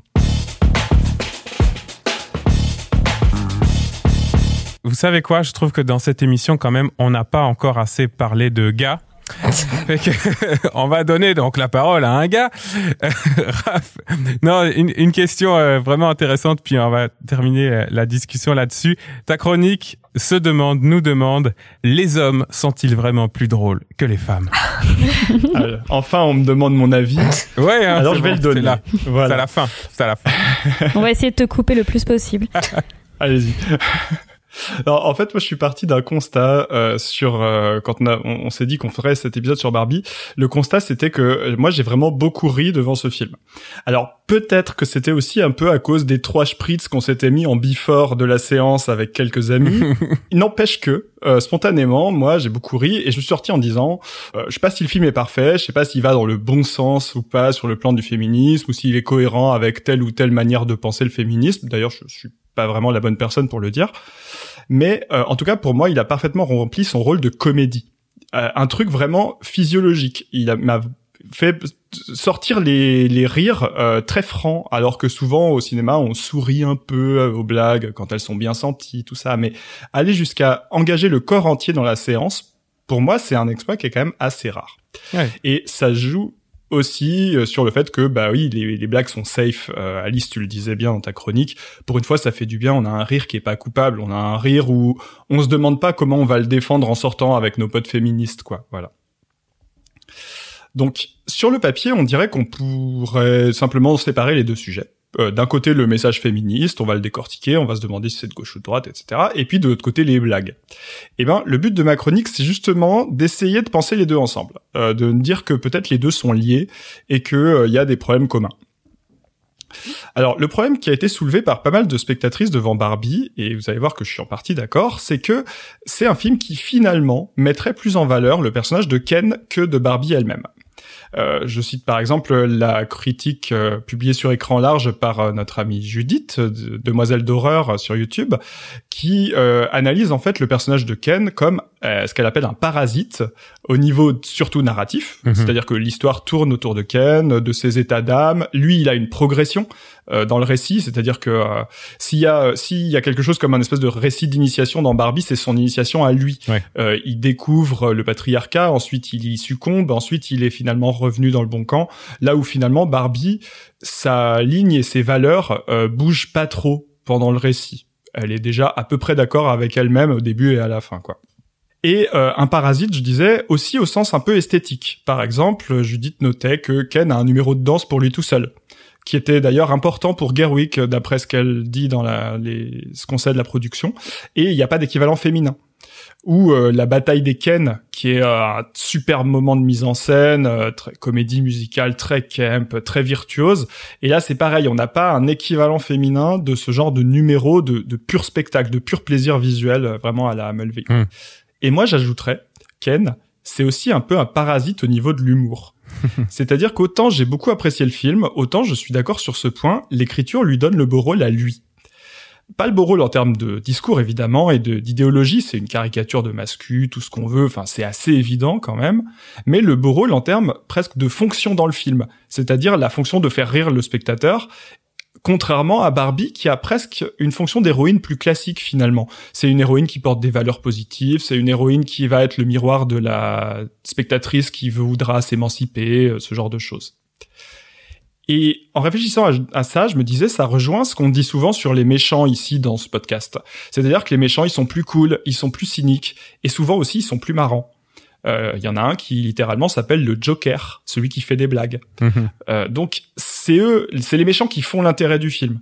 Souvent hein, dans le, le, on va dire dans le blockbuster surtout classique quoi. Sauf qu'ici, les méchants, bah, c'est les hommes. Du coup, si on dit les hommes sont les méchants, ben fatalement, on dit un peu aussi en même temps, les hommes sont plus cool, ils sont plus drôles. Prenons le personnage de Ken, et surtout son interprète, Ryan Gosling. Tout le monde le dit, sa performance est géniale. Il est drôle, il se moque de sa propre aura médiatique, euh, de son image de beau gosse, tout ça. Et en même temps, le paradoxe, c'est que, bah, vous savez, la tagline qui a été utilisée dans le marketing, euh, elle peut tout faire, lui c'est juste Ken. Eh ben en fait c'est pas vrai. C'est Ryan Gosling qui peut tout faire. il peut chanter, il peut danser, il peut jouer, il peut faire des rôles aussi bien dramatiques que comiques. Là où Margot Robbie finalement a une fonction plus sage dans l'écriture telle qu'elle est pensée par Gerwig et Momar. Euh, la preuve, c'est que on raconte souvent qu'il y a un virage comique dans la carrière de Gosling. Il a d'abord été révélé au grand public dans des rôles un peu sinistres, euh, tout en retenue, où il joue pas beaucoup. Euh, celui, le rôle qu'il a dans Drive, dans mhm. Blue Valentine. Euh, ou encore dans euh, The Place Beyond the Pines. Et puis, au bout de quelques années, on a commencé à cerner son potentiel drôle qui va l'amener jusqu'à ce qu'il est aujourd'hui avec euh, des films comme The Nice Guys, puis La La Land aussi, où il a quand même une partition comique assez intéressante, et puis bah, finalement Barbie. C'est un peu un cliché, hein, parce que évidemment, il a eu aussi des saillies comiques dans sa jeunesse, notamment il a commencé quand même gamin dans le Club Mickey à la télé, hein, quand il avait 10-12 ans. Donc, ça reste des programmes légers et plutôt drôles mais les exemples qui vont dans ce sens sont assez peu connus et finalement aujourd'hui euh, on raconte sa carrière comme quelqu'un qui est passé du drame à la comédie et qui aujourd'hui est capable de tout faire comme euh, dit euh, le film Barbie. Hmm. donc un vrai acteur vraiment moderne à l'américaine qui joue dans, dans tous les registres, qui est complet, qui a la bonne formation. Et en fait, en y réfléchissant, je me suis rendu compte qu'il y a plein d'autres exemples de parcours de ce genre chez les acteurs américains. Euh, soit de, sa génération, soit même plus vieux. Euh, je vous donne en vrac. Jim Carrey, le tournant sérieux euh, après Eternal Sunshine et le nombre 23. Iwan McGregor, celui qui peut tout faire, du drame à la comédie musicale. Alice, c'est pour toi, Adam Driver. Merci. En quelques années, il passe de Star Wars à du film d'auteur mélancolique avec Patterson de Jim Jarmusch, à de la comédie avec Girls ou avec While We Were Young de Noah Baumbach le co-scénariste de Barbie donc, ou encore euh, bah, récemment Ben Stiller aussi qui a pris un tournant euh, dramatico-philosophique euh, alors qu'il était un acteur pur de comédie. Bref, et, tous ces, ces gens-là, en fait, ils ont un parcours dans lequel ils s'affirment dans un genre et ensuite ils s'épandent et aujourd'hui, bah, ils sont considérés comme complets. Et globalement, on pourrait ajouter bah, tous les acteurs de la génération Marvel, Chris Pratt, Hemsworth, Bradley Cooper, Mark Ruffalo, toujours le même personnage, euh, un peu sérieux, qui d'un coup, pour des raisons de production et de coolitude, bah, en fait, sont tirés vers l'autodérision. Euh, et puis, en fait, ces acteurs, ils peuvent le faire. Non seulement parce qu'on leur a appris à le faire, mais ensuite aussi parce qu'on leur en donne l'occasion. Et c'est là, je crois, euh, la grosse différence entre les hommes et les femmes. C'est que euh, le cas de Marvel le montre assez bien. Euh, on ne donne pas cette occasion aux femmes de se révéler dans un registre où elles n'ont pas l'habitude d'être. Scarlett Johansson, dans le MCU, c'est la seule actrice majeure de la saga qui n'a déjà a mis une éternité à avoir le droit à son film solo, mais en plus, elle a jamais eu le droit à son revirement comique le personnage, il reste hyper sérieux, celle de euh, Black Widow. Euh, il est grave. C'est un personnage qui tranche un peu dans son sérieux euh, par rapport à tous les les cool bros qui vont l'entourer, quoi. Et en fait, j'ai ressenti un peu la même chose avec Barbie. C'est-à-dire qu'on reste dans un schéma finalement assez classique qui existe aussi hors dehors du cinéma. Le schéma où c'est le gars qui fait le con et la fille qui essaye de remettre un peu de sérieux. Et ça, c'est un cliché, bah, en fait, assez présent dans la société qui impose aux femmes d'être ce personnage qui va casser l'ambiance, qui va remettre un peu de vrais sujets, qui va essayer de tempérer la folie de son mec, etc.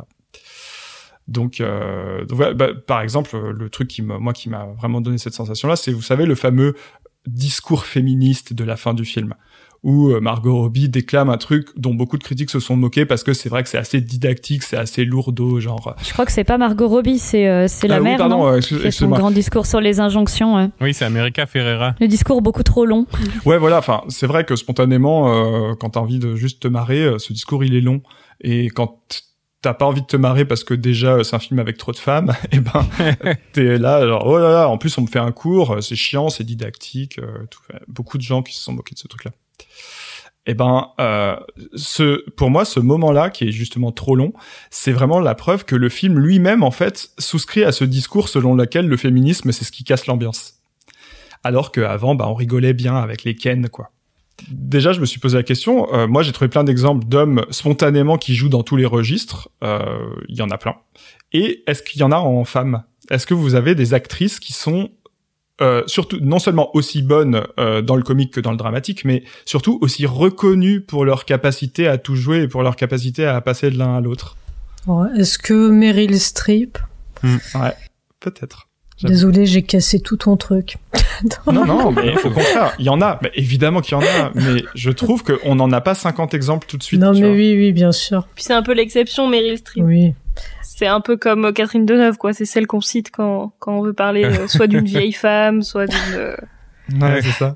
je me suis demandé d'ailleurs si c'était plus courant pour les actrices françaises ou pas. Puis je me demande si en fait, en vieillissant, peut-être les actrices, elles vont se tourner plus vers d'autres gens aussi. Enfin, il y a peut-être cet aspect-là, je sais pas.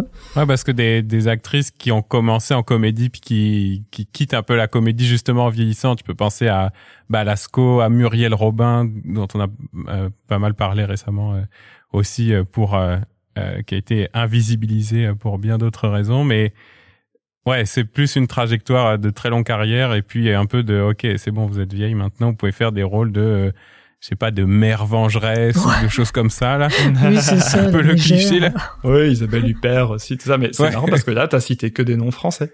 Et euh, c'est vrai que dans le cinéma américain, il y a ce truc où on impose aux acteurs de savoir tout faire et aux actrices, finalement, certainement qu'elles savent tout faire quand même. C'est juste que on leur en donne pas l'occasion euh, et on leur donne pas l'occasion d'éclater aussi au grand public pour ça, quoi. Bref. Et du coup, on en arrive à la fameuse question est-ce que les femmes ne sont juste pas drôles? Eh bien, figurez-vous que certains ont tenté de faire des études sur le sujet. Je mets évidemment plein de guillemets à études ici. Euh, je suis tombé notamment sur une méta-analyse de 2020 qui a alimenté une grosse vague d'articles à l'époque au titre toujours plus racoleurs les uns que les autres, du type les hommes plus drôles que les femmes, deux points, la science a tranché. euh, alors, en gros, une méta-analyse, ça veut dire que ça compile des résultats d'études que d'autres ont fait, pas du tout dans l'optique de prouver ça. Donc, en fait, c'est une analyse qui détourne la, conclusion de plein d'articles préexistants pour en tirer autre chose que ce qu'ils essayent de dire. Mais euh, en gros, l'étude en question, je me suis intéressé un peu au cas, euh, ça dit que si on demande à des gens d'écrire un truc marrant et qu'après on anonymise, les gens ont tendance à trouver plus drôle les réponses des hommes. Euh, et apparemment, vu les commentaires que ça a suscité sur les réseaux, ça suffit à des gens pour affirmer que l'humour c'est un truc masculin. Euh, et encore, je vous passe les thèses de polémistes qui essayent de naturaliser le truc en disant oui, mais le rire c'est un avantage dans la sélection naturelle, ça veut dire qu'après on transmet mieux ses gènes et tout. Bon bref. Euh, tout ça, évidemment, ça s'explique très facilement, hein, ce genre de résultats d'études, par l'histoire et par la sociologie. On encourage les hommes à développer leur humour, on encourage les femmes à rester discrètes, et euh, notamment, il y a un, livre qui s'appelle Le rire des femmes de Sabine Melchior-Bonnet qui montre bien à quel point euh, les formes d'humour dans la société occidentale sont souvent perçues comme vulgaires et donc inconvenantes pour des femmes, et donc bah, forcément, elles partent avec un maxi retard quand il s'agit de faire un truc qui va susciter l'adhésion populaire euh, pour être marrante, quoi. Et alors ça, ça se ressent, je trouve, dans la structure des productions hollywoodiennes. C'est-à-dire quand on regarde les grands sous-genres de la comédie, bah soit on écarte complètement les femmes, ça va être le buddy movie. Et je crois pas qu'il y ait d'équivalent féminin euh, de, euh, bah, de film de potes, mais que avec des femmes. Enfin, en tout cas, j'en connais pas. Il y en a peut-être, mais. il y a The Descent, mais ça, ça tourne mal. ouais, alors je pensais vraiment en comédie The Descent. On peut le voir au second degré. Il y, a, y, a ces films là. Comment ça s'appelle Celle qui doit se marier et elles font plein de conneries avec ses demoiselles d'honneur? Je sais plus comment ça s'appelle. Bridesmaid? Ouais, je crois. Non, c'est pas ça. Ouais, peut-être. Il y a peut-être un sous-genre de la gang de filles, comment on dirait au Québec là. Euh, à la euh, Sex and the City. Euh, mm. Ouais, c'est vrai. Bon, sinon, il y a Bande de filles de Céline Sciamma. Je sais pas si on rigole beaucoup. Apparemment, toi, ça te fait rire. Moi, ça me fait rire, elles me font rire. Il y a pas, alors je, sais pas si c'est drôle, il y a un film de, une espèce de film de braquage avec Jennifer Lopez, là. ah oui. Euh... mais, je sais pas si c'est comique. Mais bon, il me semble que ça a l'air un peu. Ça a pas l'air d'être un film non plus sérieux, quoi. Donc je sais pas, peut-être que ça pourrait rentrer. Euh. voilà, la conclusion un peu de notre liste, c'est que oui, il y a des gens qui essayent de produire sur le modèle du buddy movie et donc pas du tout un genre qui est, euh, adapté au fait que ce soit des personnages féminins. C'est ça que je mm. comprends. Eh bah oui, bah en fait tout ça c'est un problème d'écriture évidemment. Hein. on, on écrit des films de potes entre mecs, on écrit éventuellement des comédies avec une part de romance, euh, mais où souvent on va retrouver ce schéma de euh, l'homme est plus excentrique, plus foufou, et puis euh, la femme un peu plus premier degré, elle ah va croire sincèrement l'amour, tout ça. Et euh, de manière générale, euh, bah, Occitane, tu parlais de cinéma post-moderne. Moi, c'est un concept que j'aime bien euh, pour décrire ça aussi, parce que je pense que ça a quelque chose à voir en fait. C'est en gros, alors post-moderne, en gros, c'est quoi? C'est ce qui est devenu le cinéma de divertissement depuis 50 ans, qu'on pourrait résumer très grossièrement par euh, le fait qu'on est dans une époque où euh, les films euh, essayent de trouver un mélange entre la grosse production hollywoodienne classique et un esprit un peu plus second degré avec de l'autodérision, mmh. des clins d'œil, du méta. Les premiers à avoir fait ça, c'est Spielberg, Lucas, et puis aujourd'hui, bah, c'est devenu quasiment dominant, quoi. Et en fait, le cinéma dominant, avec ce tournant postmoderne, je trouve qu'il a appris à mettre de l'humour partout en gros. Et ça a contribué à forger bah, des générations d'acteurs qui ont dû coller avec cette exigence, qui ont dû apprendre à faire le héros musclé, mais aussi drôle, mais aussi qui sert de lui-même, etc. Et donc, euh, ce petit sourire en coin qu'on va rajouter sur un jeu d'acteurs classique, finalement, ça fait qu'aujourd'hui, on en hérite avec euh, ces acteurs euh, très polyvalents. Sauf que, bah oui, c'est une révolution, un tournant postmoderne, tout ce qu'on veut, mais qui a concerné que 50% des rôles, quoi. Les rôles des hommes. Et aujourd'hui, bah, beaucoup de scénaristes continuent à écrire euh, des personnages ironiques, des personnages qui ont de la distance, mais d'un seul genre. Alors évidemment, ça bouge un peu. Bah, moi, je suis euh, très fan aussi du personnage qu'ils ont fait euh, de Phoebe Waller-Bridge dans le dernier Indiana Jones. Moi, je trouve que non seulement il est bien écrit et pas, pas insupportable, mais en plus, elle est très drôle.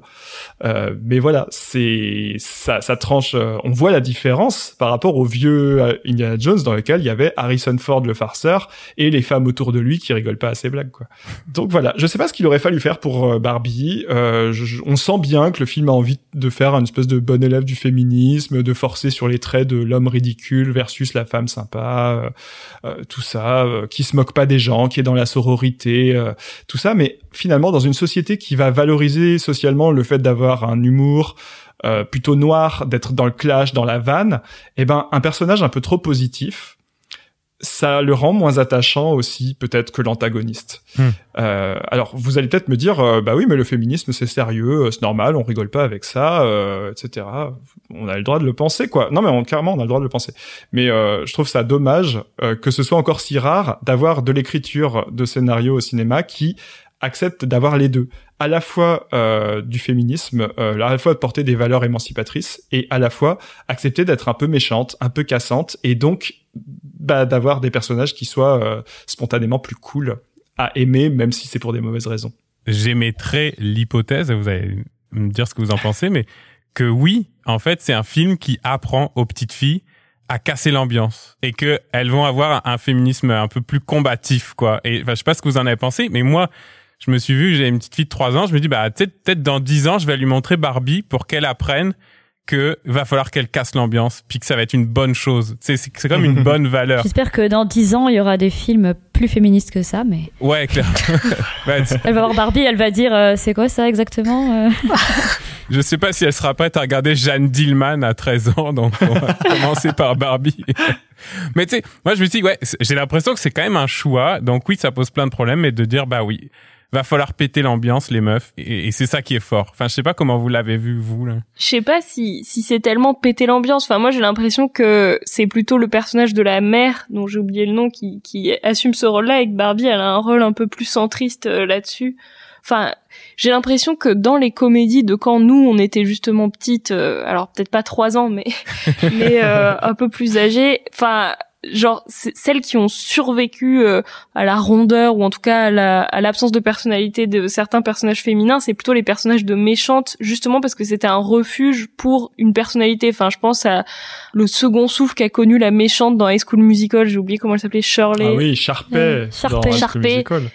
Euh, Ah oui. Pareil dans Mean Girls, euh, le personnage de la bully, etc. Enfin, tous ces personnages de femmes méchantes ou même euh, euh, de personnages carrément camp euh, dans les Disney, enfin les, les, les méchantes belles-mères, etc. C'est un peu des refuges pour euh, pour avoir une personnalité, pour euh, construire son personnage de drag queen, si on est dans cette expression-là. Enfin, c'est l'endroit où justement vient se réfugier quelque chose de de plus intéressant que le personnage de femme lisse. Et là, pour le coup, j'ai l'impression que de ce point de vue-là, euh, Ken, il a un peu le beurre et l'argent du beurre.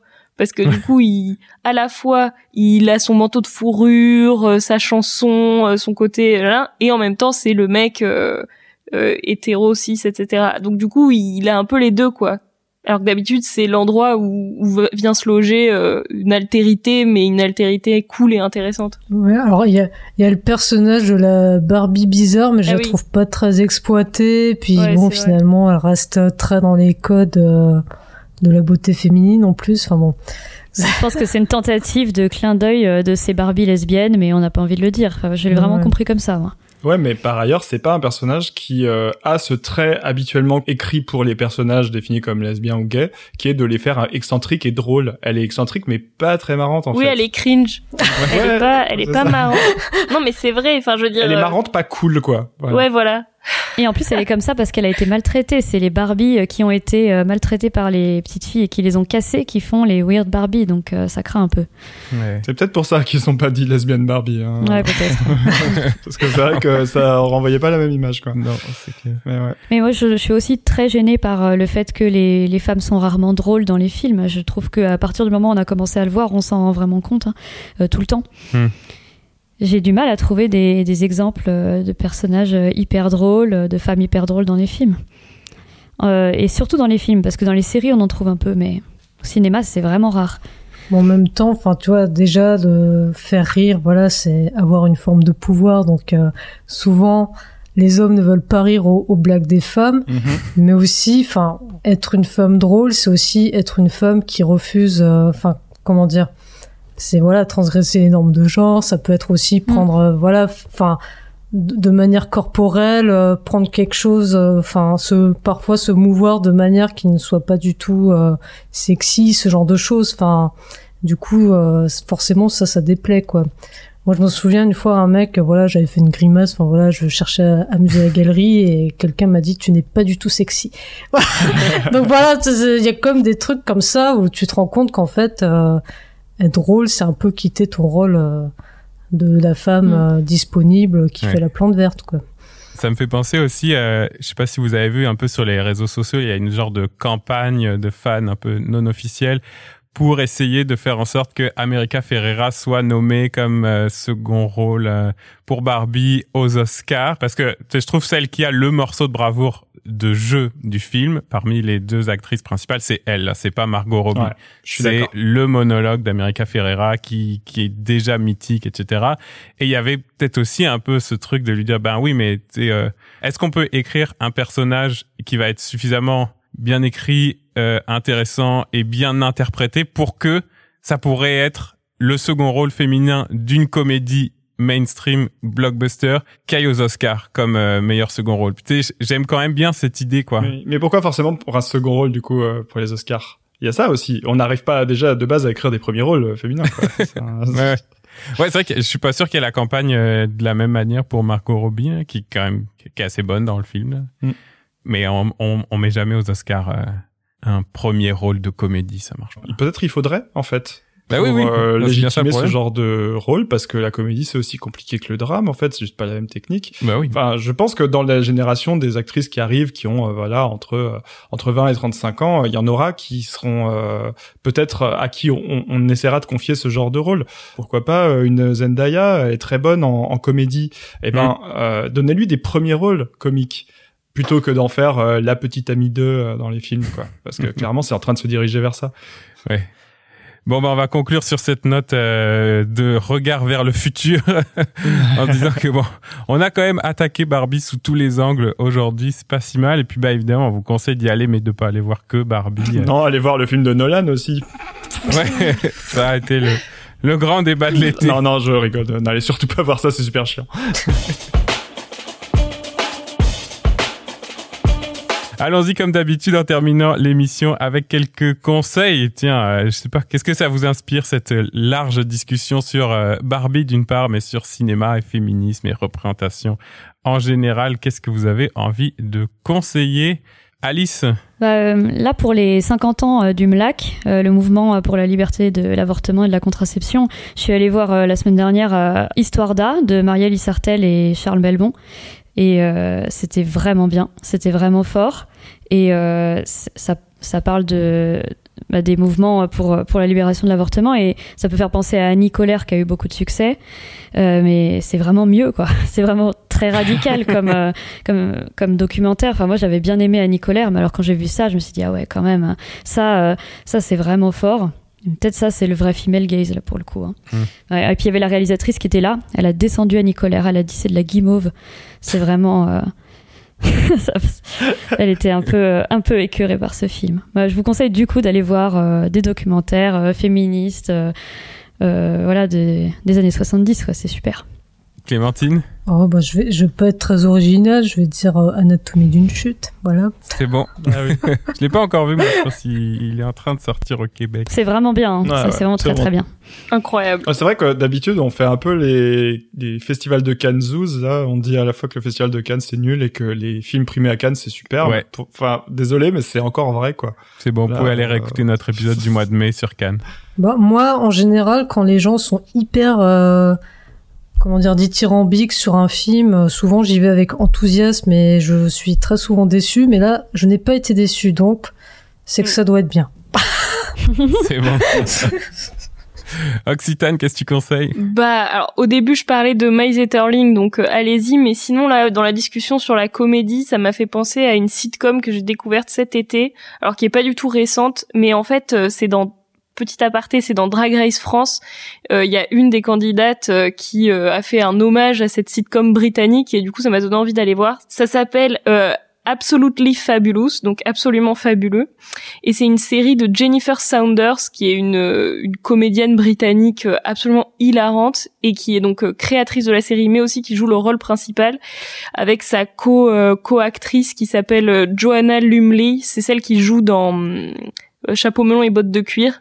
Et euh, c'est une série des années 90 euh, sur deux femmes qui travaillent dans le milieu de la mode, qui font n'importe quoi, qui font que boire. Enfin, c'est très camp. Pour le coup, ça a beaucoup inspiré le bah, la scène drague britannique, mais aussi, enfin, c'est c'est c'est vraiment à mourir de rire. Enfin, moi, j'adore. Et c'est une série où il y a pas d'hommes en fait. Enfin, ouais jamais je crois ou très très peu. Enfin c'est vraiment des rôles extrêmement marginaux puisque les les seconds rôles ce serait euh, la mère de l'héroïne et sa fille. Donc voilà donc en gros euh, c'est le, le, pitch de la série. C'est leur quotidien et c'est absolument euh, l'humour britannique trop marrant donc voilà. Ah, je suis choqué. Pas d'homme. Et pas d'homme absolument fabuleux puis on, on rappelle parmi tes conseils un peu cachés dans ce que tu as dit Drag, Drag Race France aussi évidemment. Ah oui, oui incroyable saison c'est la saison 2 était ouf et c'est le service public. C'est le service public. Euh, moi, on a parlé de, oui, justement, de séries. Euh, peut-être j'avais envie de citer euh, Fanny Herrero, qui est quand même la grande showrunneuse française, très connue pour 10%.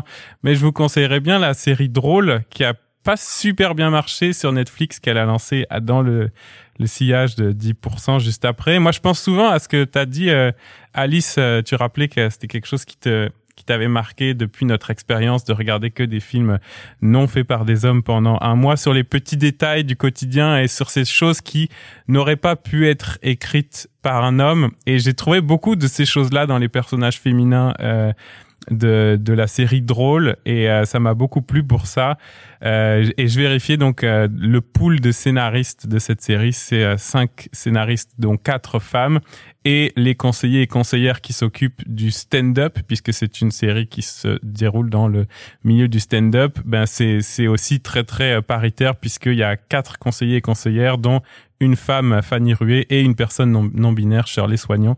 Fait que ça se ressent beaucoup dans l'écriture. C'est pas une série formidable, mais il y a beaucoup de choses très très bien euh, faites et bien écrites et rien que pour ça, je la conseille. Il y a aussi le fait que le personnage masculin euh, secondaire auquel je m'identifie dans la série et qui est papa et doctorant en fin de Ah, thèse.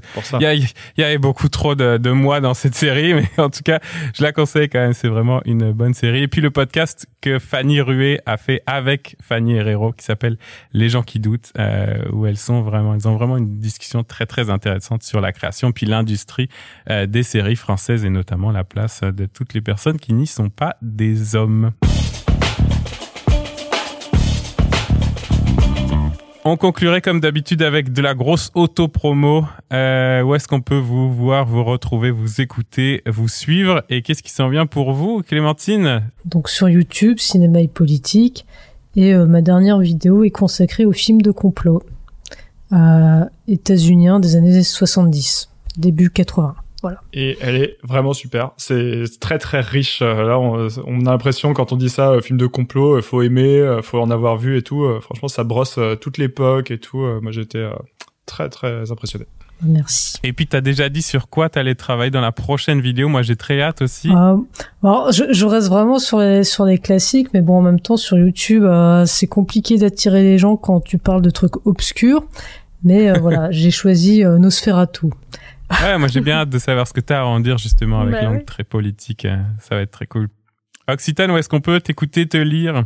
Euh, bah, comme d'hab, euh, débordement, l'esprit critique sur Mediapart, c'est son accès libre. Et puis en ce moment, euh, je viens de sortir un vidéo essai sur le site du jeu de pommes qui m'a été commandé par Palm, le jeu de mots Palm, jeu de pommes, euh, qui est la revue en ligne euh, du musée et qui est un vidéo essai sur euh, les films tournés dans le désert du Sahara et qui abandonnent leur décor là-bas et qui deviennent des endroits de tourisme pour les occidentaux qui ne n'ont qu'une envie, c'est d'aller fanboyiser, fangirliser plutôt que de de voir des vrais vestiges archéologiques. Ok, c'est trop trop intéressant, vraiment. Ah, j'ai trop trop hâte d'aller écouter ça, vraiment.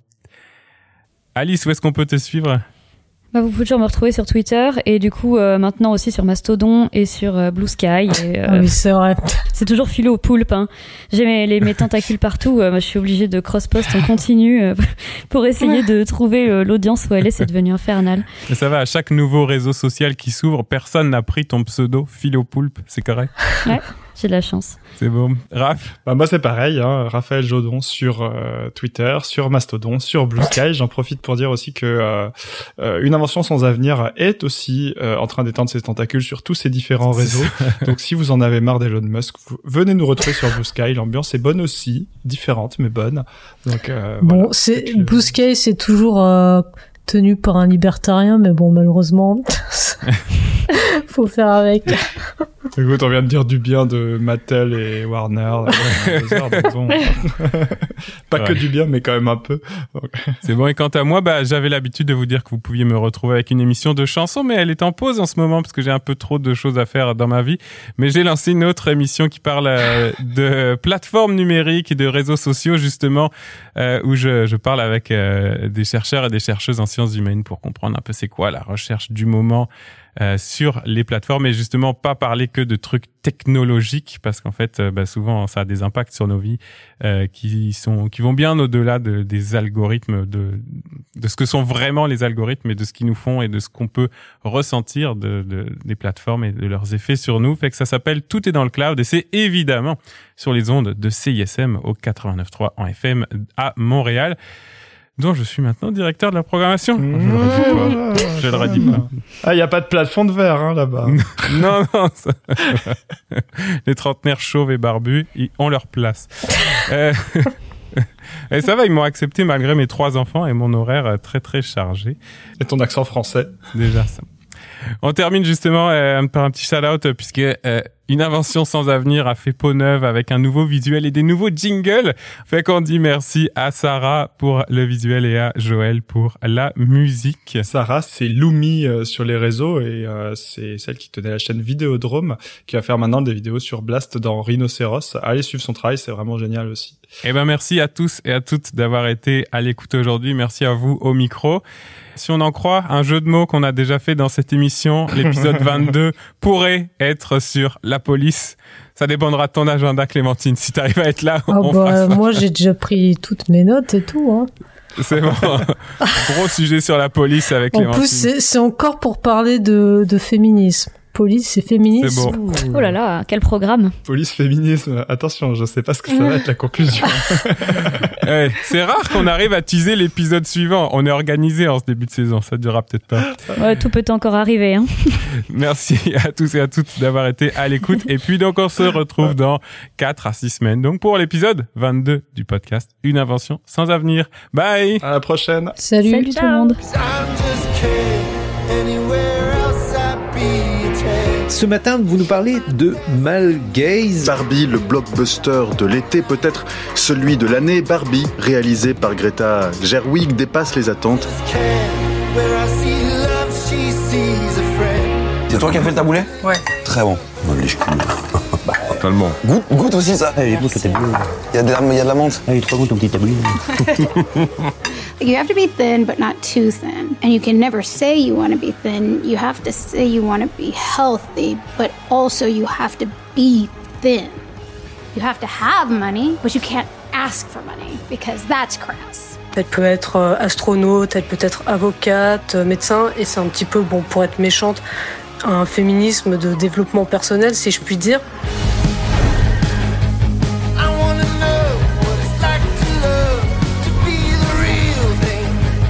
Alors je sais pas si on dit Gerwig ou Gerwig depuis euh, le début de l'émission. Euh, J'hésite, mais Qui te fait à manger? Bah moi je me, fais- je me fais moi. Tout seul. Moi mais je fais pas ça.